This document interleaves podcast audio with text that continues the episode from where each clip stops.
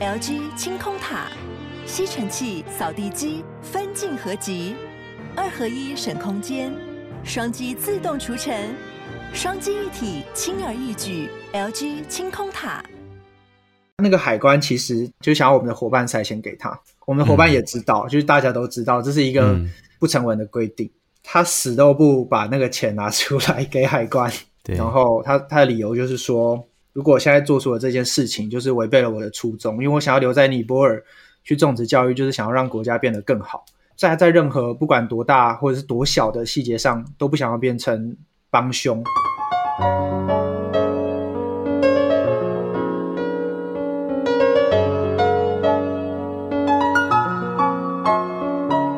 本期节目由杨小黎代言的优质保养品艾希尼赞助播出。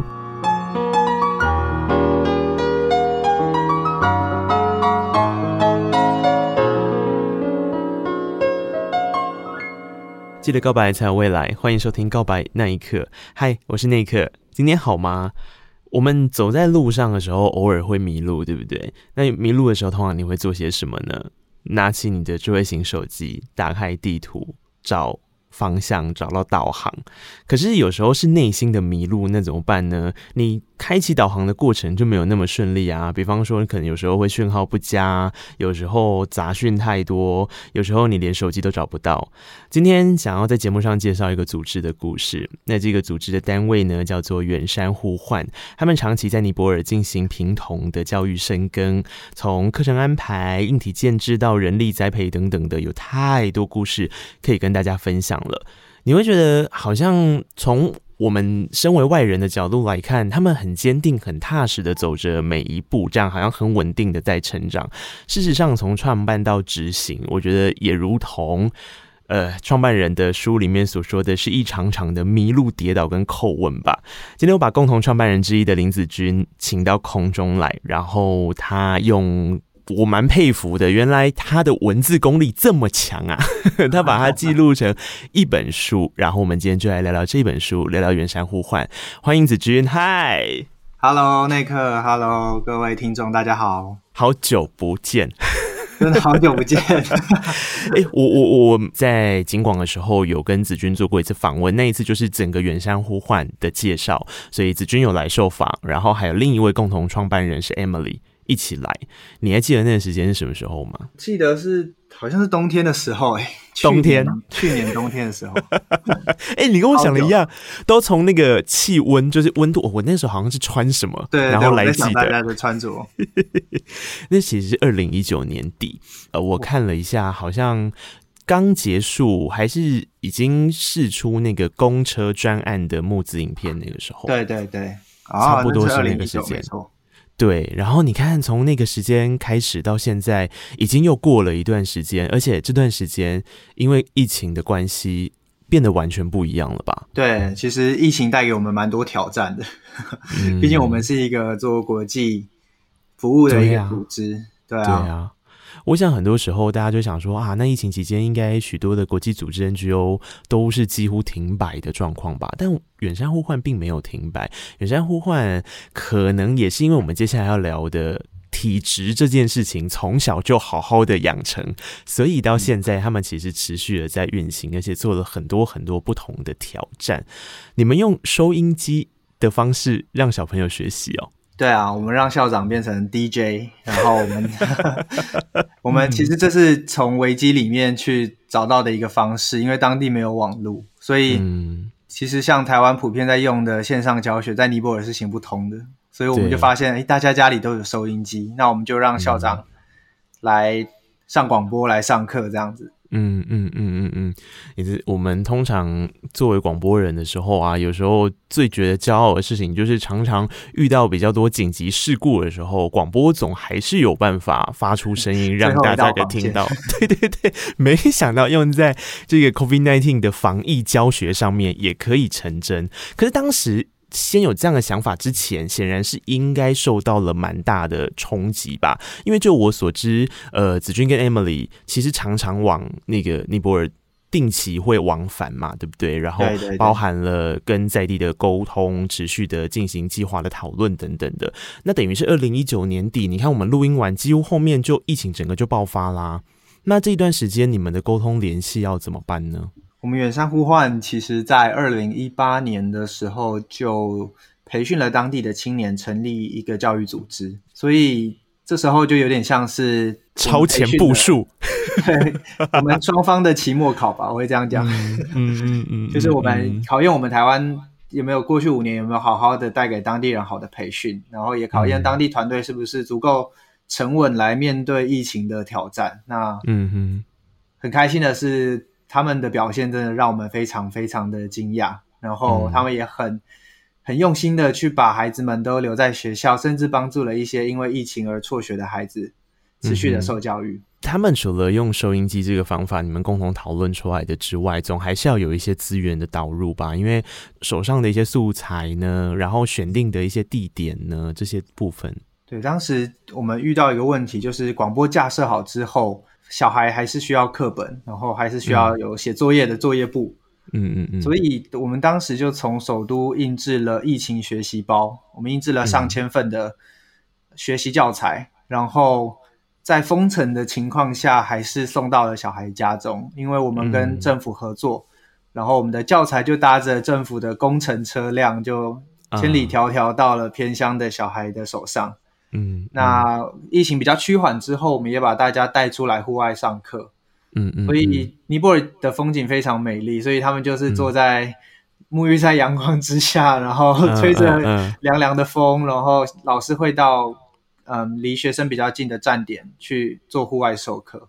嗯嗯嗯嗯，户外授课的方式。对他们来讲是一个呃，在防疫期间内想办法找到平衡的地方。可是平衡不是只有在学校。我知道远山呼唤其实常常最大最大的力气是花在跟家长之间的沟通。那你可以想见一件事情：尼泊尔本身在这个平常的时候，可能很多的家长的工作就是属于比较临时或是收入没有那么高的情况，所以当地的小孩当面对到了天灾的时候，他们才会需要到外面。去工作嘛？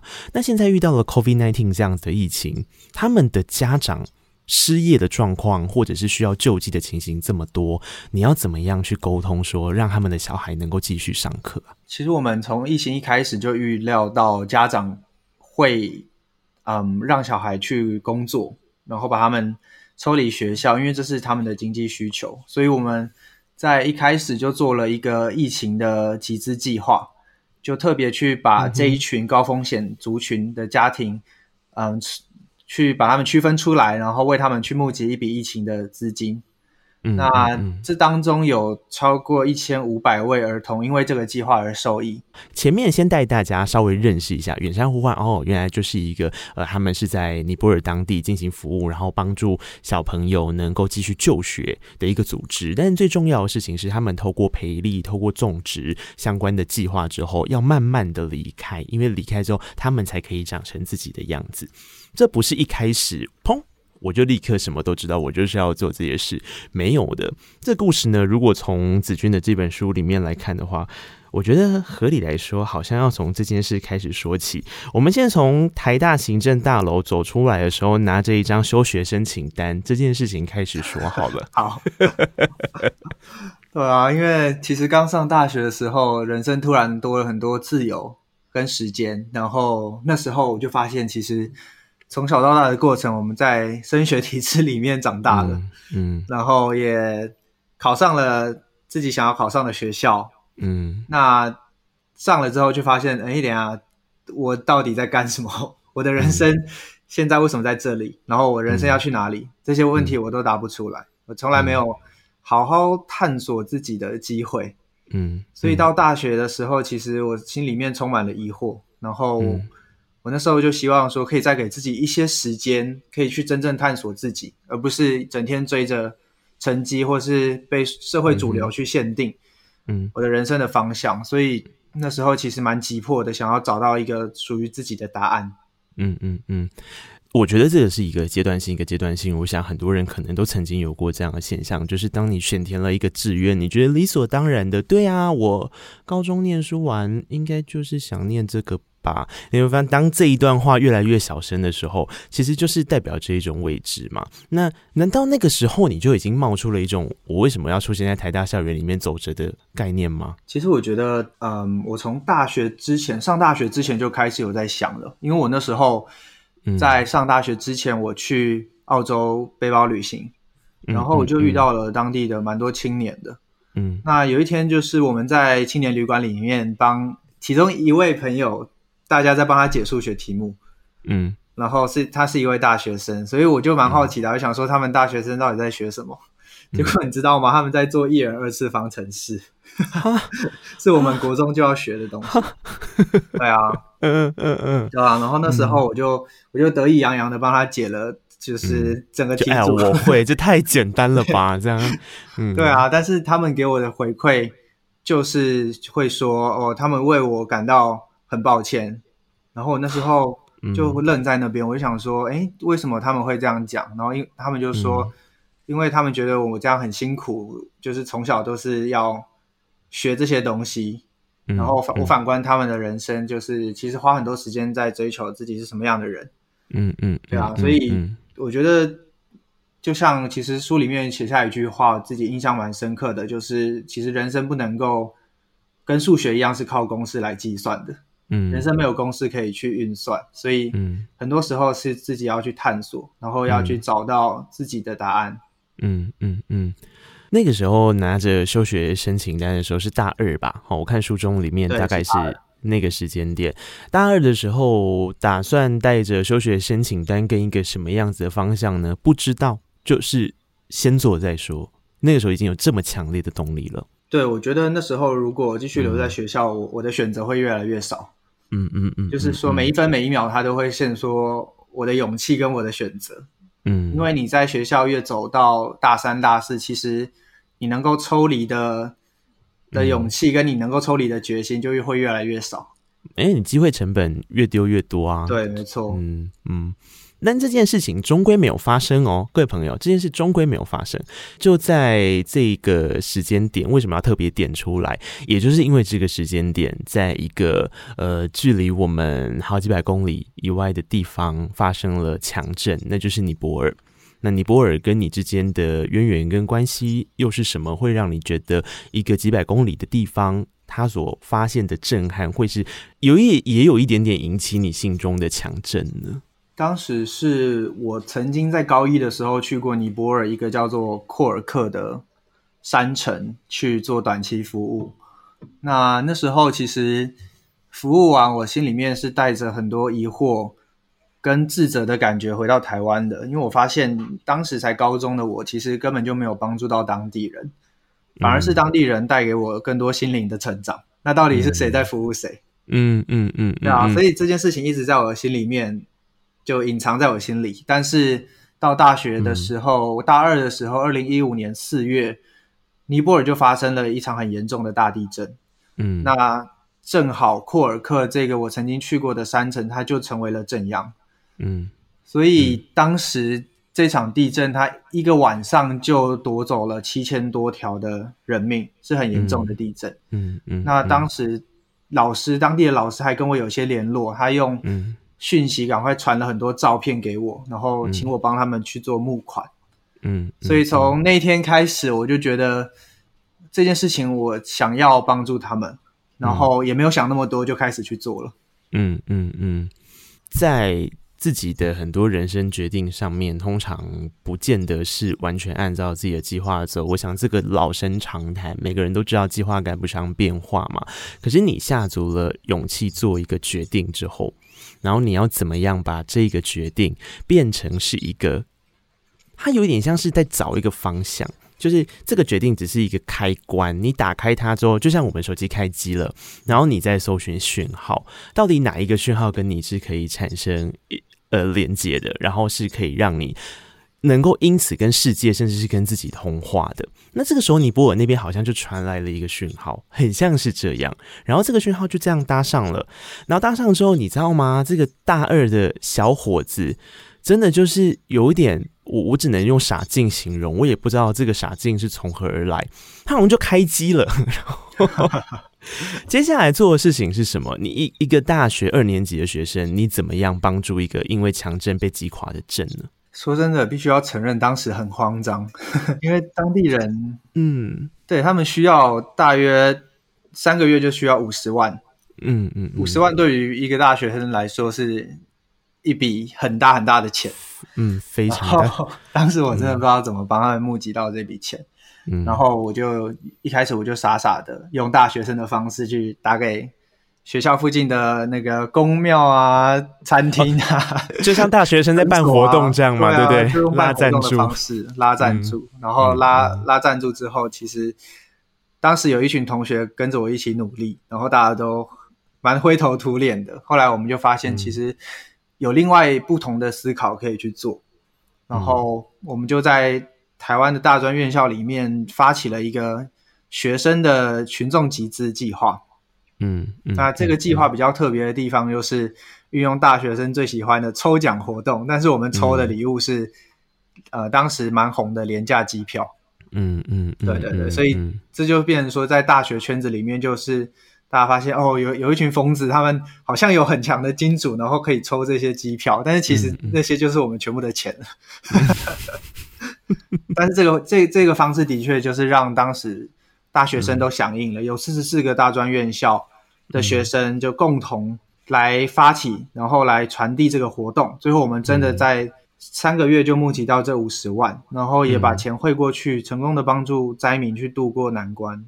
嗯嗯嗯，对一个大二的学生来说，他可能是一个开启。很，他根本也不知道未来是什么，他就只是想要解决当下面对的这个状况。然后他能做的是什么，他就尽量的去尝试。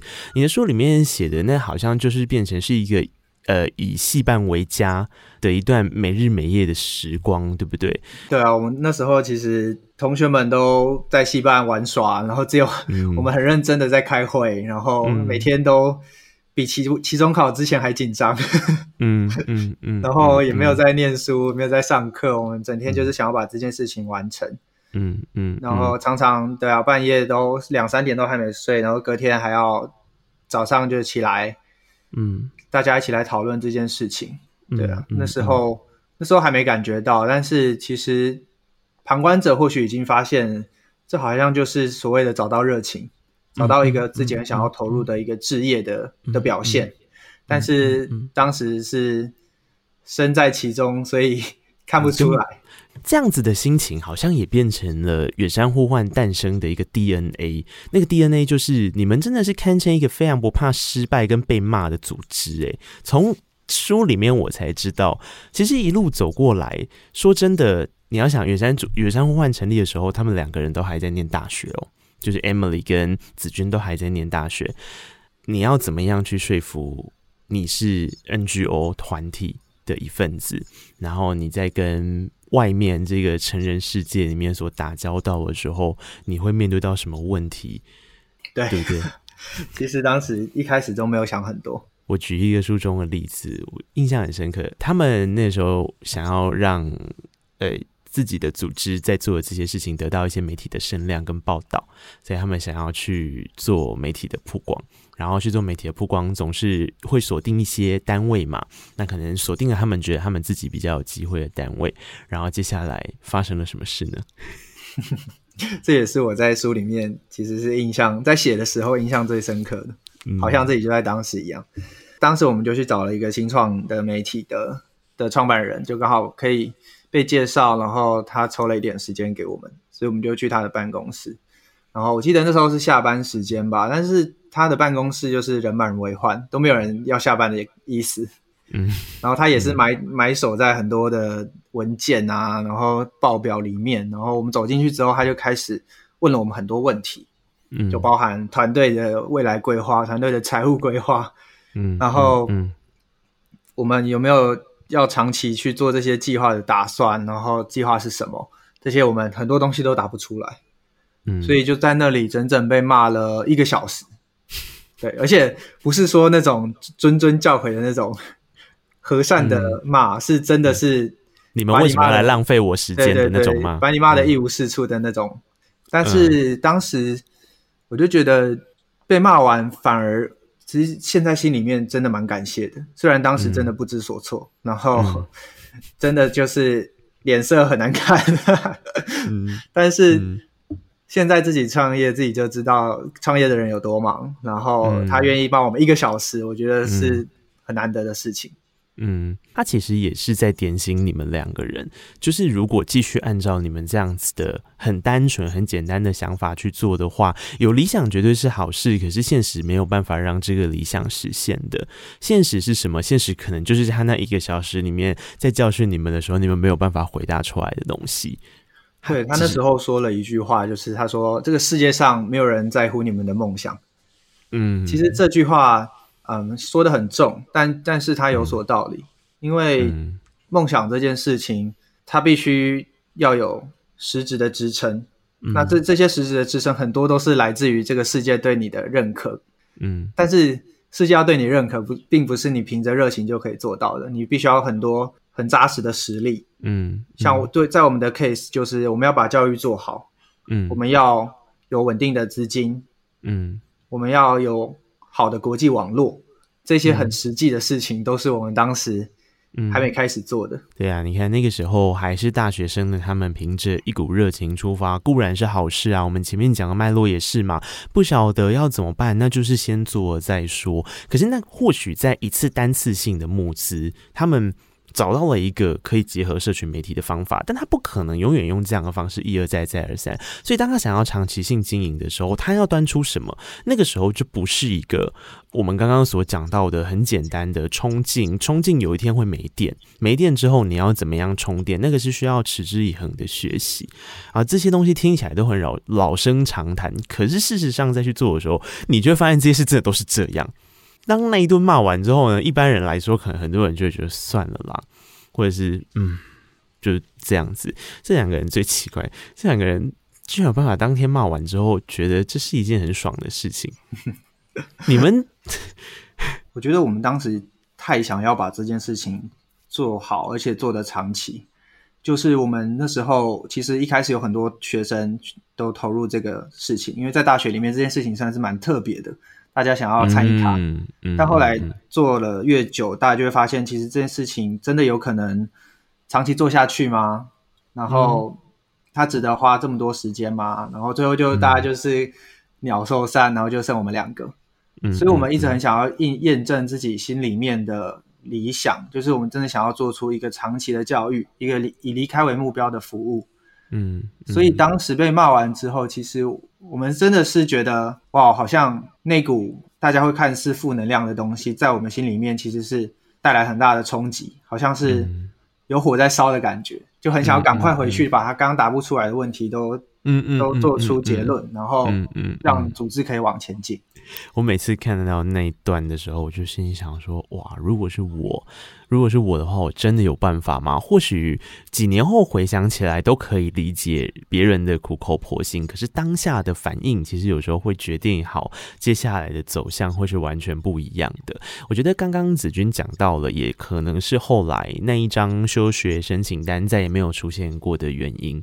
因为中国有一句话，我在想。刚刚前面所讲到，念大学的时候，有些时候真的是会不知道为什么而念的原因，是因为你还没有找到念它的理由跟动力。它到底有什么好值得你投入你的身心灵去学习这一切？原因是什么？你不知道，所以你才会在不同的课堂之间游走，然后你找不到方向。那你们很很幸运，我觉得就是因为够努力，所以才可以说很幸运的事情，是因为这样的原因。你们终于理解了，经济系其实是非常非常有用的，经济学其实是非常非常有用的学门，对不对？对，其实不止经济，其实像连统计也是。嗯、我们当时大学的时候，因为都在创办这个组织，然后都觉得哇，我现在自己学的东西到到底有没有用啊？嗯、就是很多人大学应该都有这样的想法过吧？任何一个科系，我觉得一定都有。对，然后。这件事情其实也是一个蛮有趣的故事，就是当时我们就是都翘课或者是很晚才去上课，嗯，然后有时候真的很尴尬，会在教室外面遇到老师，就可能老师在上上到一半，然后出来上个厕所喝个水，然后就遇到我们刚好要进去，哈哈、嗯，超级尴尬。然后，嗯、但是老师都知道我们在做什么。嗯，对。嗯嗯、然后有一天就是、嗯、同学就说：“哎、欸，那个系主任说你们赶快去他办公室。”嗯。然后那时候想说：“完蛋了，就是终于要还债了嘛。”嗯。那对啊，结果那时候老师就很意外的，他就提出：“哎、欸，我们要不要一起来做一个研究看看？就是在我们服务的地区去研究为什么贫穷会始终是一个循环。”那要怎么突破这个循环？对，所以当时就是觉得愣在那里，嗯、就是觉得天哪，老师竟然愿意给我们这个机会，嗯、然后尤其是像我们这种都没在上课的坏学生。嗯、但是这件事情其实让我们开启了我们团队很多很多的很重要的传统。嗯，因为数字还有统计还有经济这些很专业的事情，我们发现它其实完全必须要跟我们在做的教育连接在一起。嗯。其实，在短期服务的时候，我们很容易因为当地小孩很热情的回馈，就会觉得说我们现在在做的事情是非常有用的。譬如说，当你盖了一所学校，然后全村的人都来帮你开幕啊，唱唱跳跳，吃吃喝喝。嗯嗯。嗯嗯，但是很多时候，当地有很多空荡荡的学校，是因为后续这些学校根本没有钱去经营，没有老师要去上课。嗯，嗯，学生依旧辍学。嗯。所以经济系还有这些数字跟统计的运算方式，它告诉我们，就是很理性的去评估我们到底做的好不好。嗯，这些目的是为了要能够长期的经营，进而慢慢的退场，对吧？这也是远山呼唤我觉得很重要的概念。但我想，我不知道听到这边的时候，大家对于所谓的 NGO 服务这件事情的认知跟认识到哪里？我觉得 NGO 服务有一块很大的讨论是在所谓的长期跟短期这件事，这件事情在远山呼唤的讨论也没有少过。呃，远山呼唤的概念是，其实应该是要做一个长期经营，而不是像刚刚说的一样，它可能是以营队营队的次数去一次一次，好像我去离开去离开，我把资源放在那我就走，把资源放在那边我就走，然后去的时候就一个仪式性的欢迎，仪式过后。那就是没有，不关我的事，我也不知道。其实很多时候在做志工服务这件事情，是会有面临这样的问题。可是你们当时其实也还是曾经做过类似这样的东西，对不对？对，因为一开始地震之后，嗯、我们发现当地很需要人力，就不止我们的捐款到了之后，我们还需要去帮他们做重建，然后发放物资，然后更重要的是，我们必须要收集当地的资讯。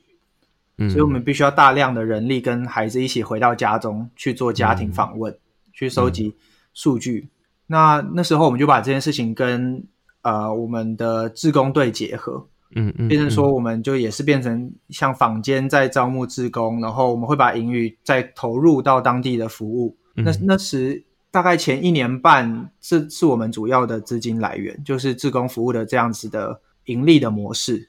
嗯嗯，对，我们当时其实。在前两届，我们蛮幸运的，就是带到了很优秀的志工，嗯、我们收集到了很棒的数据，嗯、真的把当地的问题都描绘得非常清楚。嗯，但是其实短期志工这件事情，其实有时候它蛮容易变质的，嗯，就会变成说有一些可能心态上不是那么正确的志工，他到了当地反而会造成负面效果。譬如说，他可能很喜欢，特别喜欢某一位孩子，他就带他去吃饭，或者是帮他付一些看医生的钱，但是其实其他孩子没有。嗯，这时候我觉得对于当代当地的伤害是更大的，对啊，嗯嗯、所以当时我们其实做了一个很大的决策，就是把这个我们一年累积了一年半团队主要的计划切除掉，就变成说我们不要，嗯、我们就失去了裁员，嗯嗯嗯，嗯嗯。但是我们更扎实，而且就是更可以告诉自己我们的理想，嗯，还在前方，然后我们还在自己想要的路上。一路上的选择没有少过啦，可是你能够想象到吗？有一个 NGO，居然会有一个 NGO 的组织，他们犹豫了很久之后，然后跑到当地服务的地方，然后跟所有人说：“我们之前做的东西是错的。”对啊，这是什么样子的一段故事呢？地震之后呢？那时候我们其实就做了一个蛮传统的服务模式，就是呃，给予奖助学金。嗯，那这种直接给奖助金的方式，让家长来学校去领取这些资金，可是短期来说它很有效，因为家长会有足够的钱去维持他们基本的生计，同时送小孩去上学。但长期来说，这不是根本的解决之道。嗯，因为当地真正需要的是一个更好的、完全不一样的教育环境，而不是单纯去上学的资金。如果我们把小孩送回学校，但是发现学校还是一样没有老、没有专业的老师，没有好的教材，甚至连午餐都没有提供。嗯，这样的话，学生终究还是会辍学，还是会变成童工。嗯，嗯，所以我们当时其实意识到了这件事情必须要马上改变，嗯，但是这件事情的改变其实会牵动上百个家庭的经济。嗯，那那时候我们就有很多的参考过很多组织的做法啊，其实大家的方式都比较像是嗯蛮不平等的沟通方式，他就会跟当地人说，嗯，现在我们做好这个决定，然后这个决定比以前好，嗯，然后所以。从从此以后，你们就不用来领奖助学金，然后就是学校会变得更好，你们就送小孩回去上学。嗯，那其实这个方这个沟通方式蛮普遍，但是并不是我们想要做的，因为我们嗯真的很想要很长期的去帮助当地人改变，而不是只是做短期的专案。嗯，所以我们选择了一个很诚实的方式，就真的把校长、老师、家长都请到学校，然后去做一个很诚恳的。说明，并且告诉他们，我们之前没有选择最正确的方式，嗯，但是我们很希望可以跟你们一起努力去找到答案。嗯，所以这是我们接下来的方法，然后很希望说大家可以还是一起来让教育变得更好。所以经过这件事情之后，后面的走法就大概已经是有一个很明确的阶段性、阶段性、阶段性的方式去做培育了吗？对，我们其实，在教育的四个面向里面去。很大规模的去翻转当地的教育环境，包含家庭、嗯、家长、亲子教育，嗯、包含小孩的学校的环境、嗯、学习资源的建制，然后也包含内在动机的培养。嗯、那我们当然也有提供最基本的助学金给真的非常非常贫穷的家庭，以小孩为中心，然后让社区、让政府、让家长围绕着孩子去做很大幅度的改变。当他们出现不一样的声音的时候，要怎么样去做沟通啊？因为其实我有时候常常会想象到的状态跟画面，可能是他会觉得没有必要吧？我为什么要？嗯、对，当时最最大的阻碍就是因为当地的家长都没受过教育，嗯，所以他们就会觉得说，我为什么要送小孩去上学？因为他们也不知道学校在做什么，嗯，对他们来说，小孩去工作，他们的收获会更实际。所以当时我们其实。发现一个很好的沟通方式，嗯，就是不是由我们来说，而是由尼泊尔人来说。我们把家长请到学校，嗯、然后我们去邀请首都的、嗯、呃一些蛮优秀的人才，可是他们从小都非常贫穷，嗯，他们来对这些家长去讲述他们怎么从一个很贫穷的家庭环境，透过教育去翻转人生。嗯、所以当家长听到了说，哇，有一群尼泊尔人，他们现在在首都有很好的工作。有完全不同的人生，可是他们小时候就跟我们家一样的时候，他们就开始对教育会产生一些兴趣。所以台湾人终究对他们来说是过客，真正要让他们听到的是他们自己国家的声音，他们自己可以看见的改变。嗯、我觉得这会是最好的沟通方式。其实这也是你们开始决定要培养在地人才一个很重要的契机跟起心动念，对不对？对。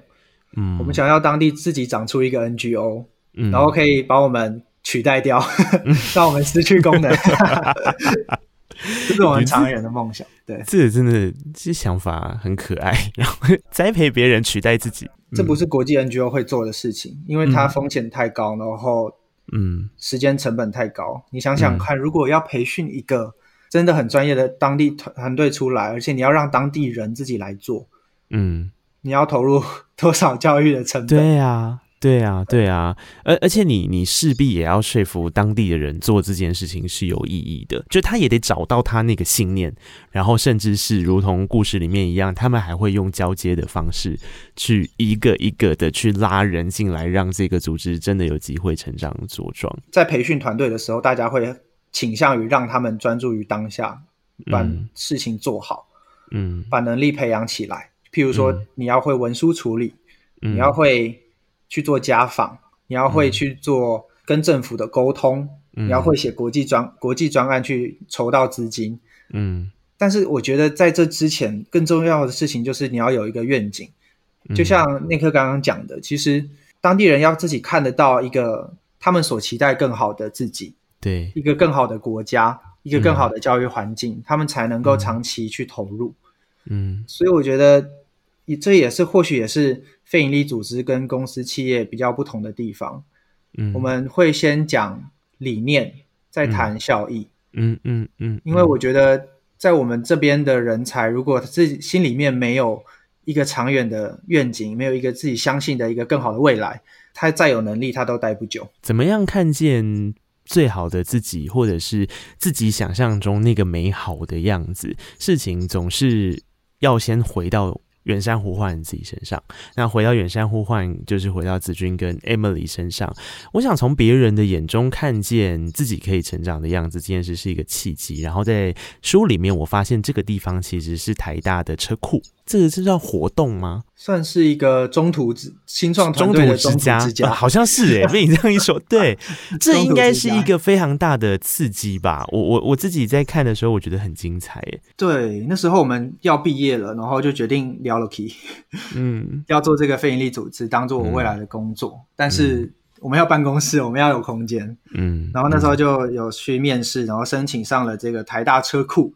为什么会叫车库呢？嗯、就是因为像比尔盖茨、像贾博士他们都是在车库创业的。嗯嗯嗯。嗯，那当时比较有趣的事情就是，我们是里面唯二的非营利组织。对，蛮多都是科技业。嗯嗯。嗯，然后或是做产品的。嗯。然后或者是做像水壶啊、像厨具啊。嗯嗯嗯。嗯，甚至是做网页的。那我们就会在里面发现自己其实有很多可以学习的地方，每天都接受很多冲击。我觉得有点像是一个台湾人到了一个新的国度，然后讲的完全是不同的语言的感觉。有 Google 在 Google 待的好好的，然后不待出来创业的，嗯、然后也有在那个竹科待待的好好的，然后也是不甘平淡，然后自己出来做一个团队，累得要死。嗯，嗯然后其实，在里面我觉得印象比较深刻的事情，就是在车库往往都会半夜十点、十一点、十二点。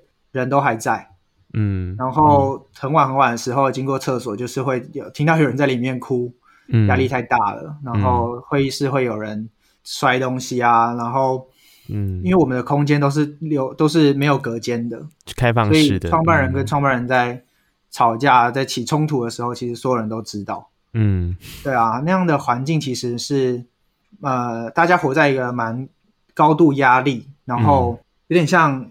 空气里面充满了很高的必须要成长的这样子的气体，嗯嗯 嗯，就是你的你呼吸的空气，好像你吸进去，你就是要赶快成长。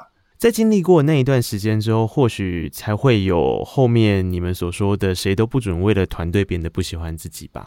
对，因为当时在车库的团队，大家都做出了很很戏剧化的人生选择，才会到那里。嗯嗯，嗯，然后。那时候也有有，当时有创办人，那当然团队里面也会有招募进来的人才。嗯，对。那其实我觉得大家在找方向的时候，团队很容易会想要很主动的帮大家去定出一个我们的价值是什么，我们应该要有什么样的行为，我们的思考应该要怎么做。嗯，嗯，就是组织很想要把这些东西定定出来，才觉得找得到好的人才。嗯嗯。但是这六年来，我发现真的。一个好的工作环境，反而是要给大家舞台，让他们做自己，而不是用我不是不是跟大家说我们有六项核心价值，然后让大家符合每一项，嗯、然后把它真的应实践应用在每天的工作中。嗯、我反而觉得一个团队里面有差异化很大的人，然后每个人都很坚持的去做自己，嗯，也有足够的发挥空间，那团队才能够不断成长。听完这一段之后，说真的，到最后那个蓝图画出来的样子是大家一起画的，也不是你跟 Emily 两个人一起画的啊，对不对？对，我觉得大家的梦想当中有彼此的梦想，嗯、这件事情是一个很难得的事。嗯，这不只是落实在远山呼唤的台湾团队，我觉得另外在尼泊尔的团队也是让我有这样的很大很大的感动诶。那个故事应该是一趟来台湾做学术交流跟培训，但是抵死不愿意妥协的一个故事，对不对？对，哦，这个我也是触目惊心。哦、我一直在想说，说真的，你们两个人一定有上到一课。你要不要说说这个故事啊？其实，嗯，政治因素在我们做国际 NPO 国际非营利组织里面，嗯、对台湾人来说，真的是一个非常大的影响。当时我们。帮助我们当地的伙伴去争取到了一个很好的培训机会，他可以飞过来台湾，然后所有的资金都是有人赞助。嗯、没想到，嗯，在尼泊尔的海关，他要过境的时候就被海关挡了下来。那对方的理由就是说，嗯、哦，这个文件就是不合格啊，然后就找找一些麻烦。对，那其实真正理由就是他很怕这些人才离开尼泊尔之后就不会回去了。嗯嗯嗯。对，尤其是来到像台湾这这种就跟尼泊尔其实政府关系比较没有那么密切的国家，对，因为尼泊尔人才外流很严重，每个人都想要到国外去找工作，嗯嗯嗯，所以尼泊尔政府他的思维很奇怪，他不是想要改变国内的就业环境，而是想要把国、嗯、国家变成一个监狱，去把大家关在里面，所以像这种人才要出国真的很很难。然后当时。但那个海关其实他就是想要我们塞钱给他，就是想要我们的伙伴塞钱给他。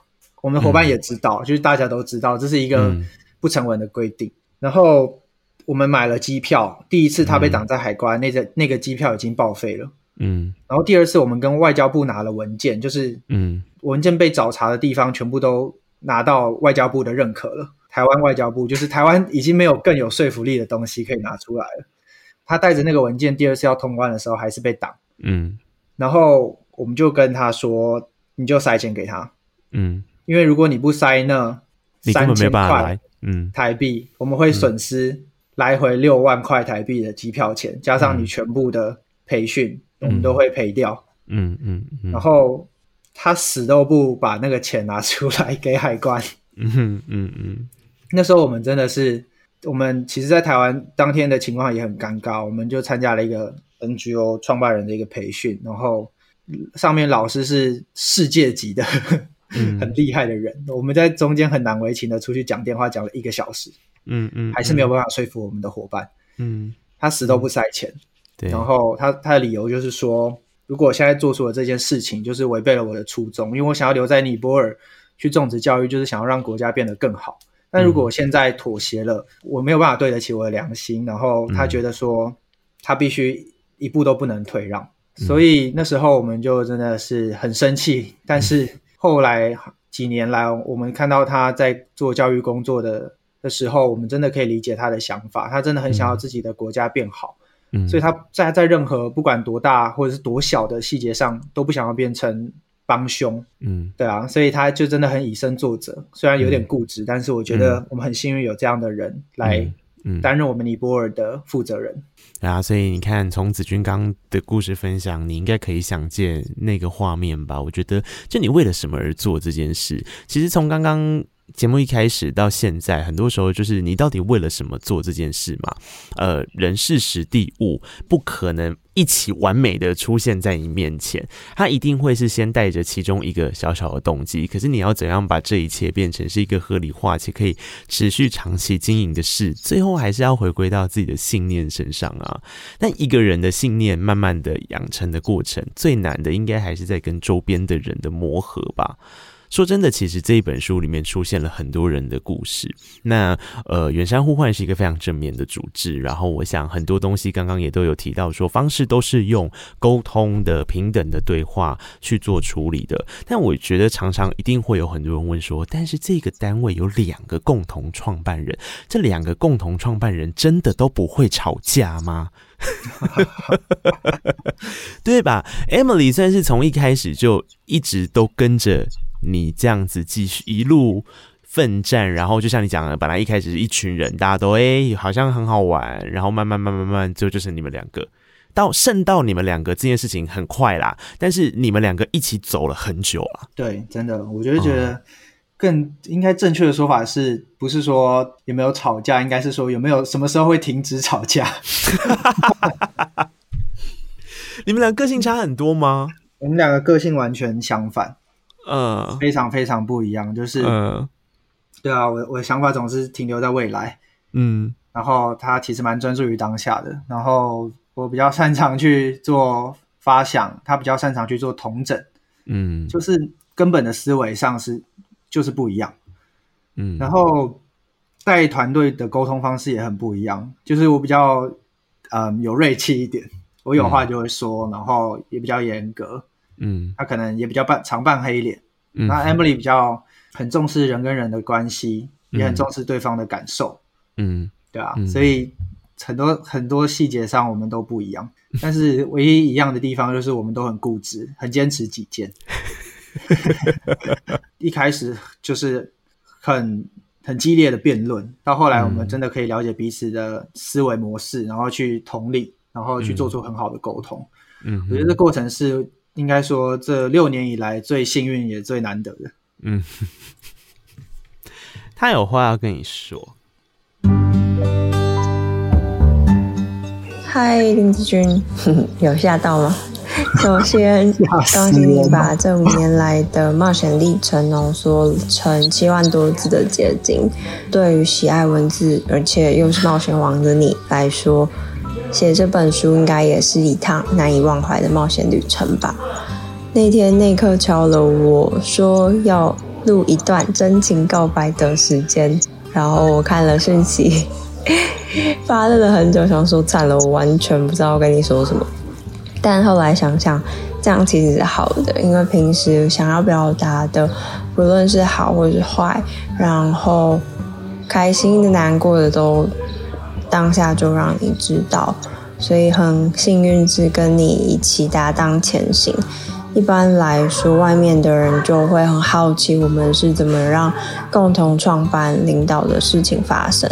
但我觉得我们都知道彼此都在努力学习跟一路调整。所以很期待下一个五年，你写的那本书会变得更加精彩，耶、yeah！亲爱的子君，首先恭喜你出了新书，秀珍姐非常的喜欢。远山呼唤创办以来，已经第五年了，而秀珍姐认识你的时候，已经是。十年前的事情了。虽然我们的年龄差距很大，但是一生有一个忘年之交，那是非常不容易的。我想鼓励的话就不再说了，因为你已经在鼓励世界的年轻人，你的能量慢慢的在滚动、聚集、散发。救生姐在这边继续的祝福你。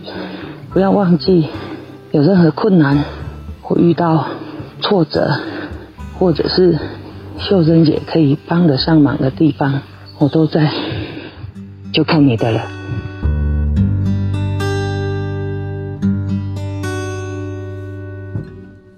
哇哦，天哪，这个真的太可怕了！送给你的小礼物，谢谢，谢谢你。我们刚刚所前面提到的都是 Emily 嘛，对不对？你看他讲的也是真的是这样子哎。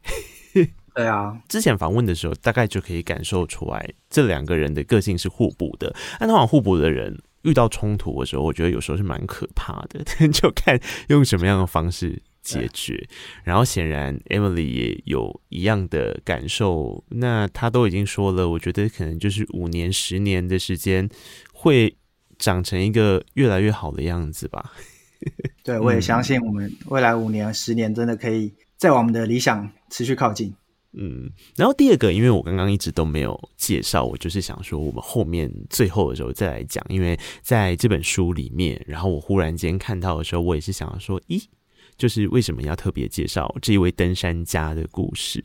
然后刚刚所提到的秀珍姐，我想就由你来介绍她跟远山之间的关系好了。其实，如果第一次不在不知道远山情况下看我的书的人，或许会觉得其中一位写推荐推荐序的人蛮特别的。他是一位登山家，嗯、对，嗯那嗯，嗯，他其实一直非常低调，然后，但他其实是台湾爬过七大洲最高峰，而且是华人。第一个爬完圣母峰南北面的华人女性，也是第一个在我节目上录音给别人的时候是一边爬山一边录音的人。对，没关系，他有三个肺，真的很厉害。刚刚大家应该有听到他有点喘，对不对？他是一边在走，就是一边在登山，一边录这一段话，所以我觉得我好像跟着他在爬山一样。我的天哪！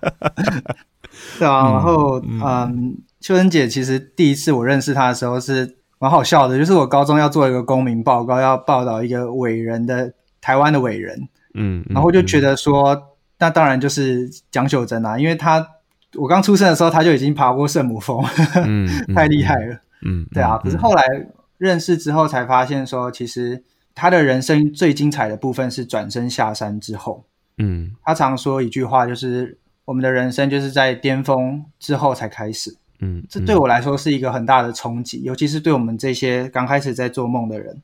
嗯，因为我们很想、很急着要把梦想完成，每天都想要急着前进，想要往上攀爬。嗯，但是他的人生观在看过世界最高的地方，在到过之后，嗯，他反而跟我们说，其实梦想应该要慢慢来，要累积，嗯、然后才能够变成很多的养分。那后来很巧的是，我在台大又遇到他，他那时候去念。大气研究所，在我念经济系的时候，而且我们还是在同一天毕业，嗯，所以真的很感动。尤其是我记得大学的时候，就是江秀珍老师，他就邀请了很多朋友，然后去尼泊尔办践行践行队，然后把所有的钱都捐给远山，去一趟要花他两个礼拜以上的时间，嗯、但是他真的无怨无悔在帮我们做这件事情。嗯、我们有一个共同的心里面很在意的。